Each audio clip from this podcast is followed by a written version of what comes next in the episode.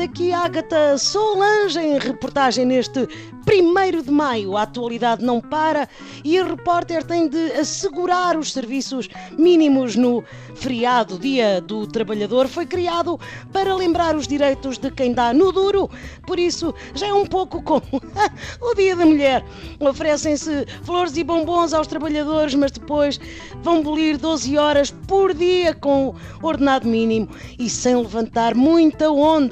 O Dia do Trabalhador, ao contrário do Natal, não é quando um homem quiser, é mais quando os patrões levam com uma fiscalização em cima e são obrigados a fazer contratos, mesmo quando o pessoal é muito chato, como aquela trabalhadora da corticeira. Ui, ui, que chata que era! Caramba! Imagine-se, não gostava de ser escravizada. Por isso, este dia é para protestos e palavras de ordem, como as que já estou a ouvir, e é certamente um desfile de sindicatos, só que em vez do costumeiro, unidade sindical, só ouço Dracarys! Uh, a senhora, por favor, uh, está a gostar deste 1 de maio? Ai, ai, eu estou a adorar, só faltam 5 dias para o novo episódio da Guerra dos Tronos, man.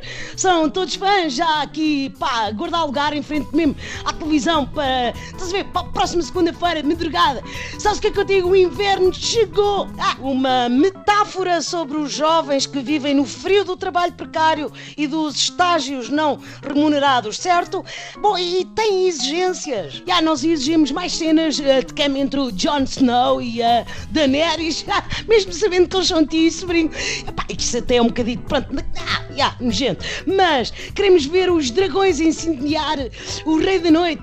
Não sabia que era assim que chamavam ao Primeiro-Ministro, nem que ele saía à noite. Bem, mas já vi que estes manifestantes são mais duros que os motoristas das matérias perigosas. É melhor comemorar o 1 de maio como deve ser nas promoções ah, dos supermercados. Foi Agatha Solange ao lado, à frente e atrás do trabalhador.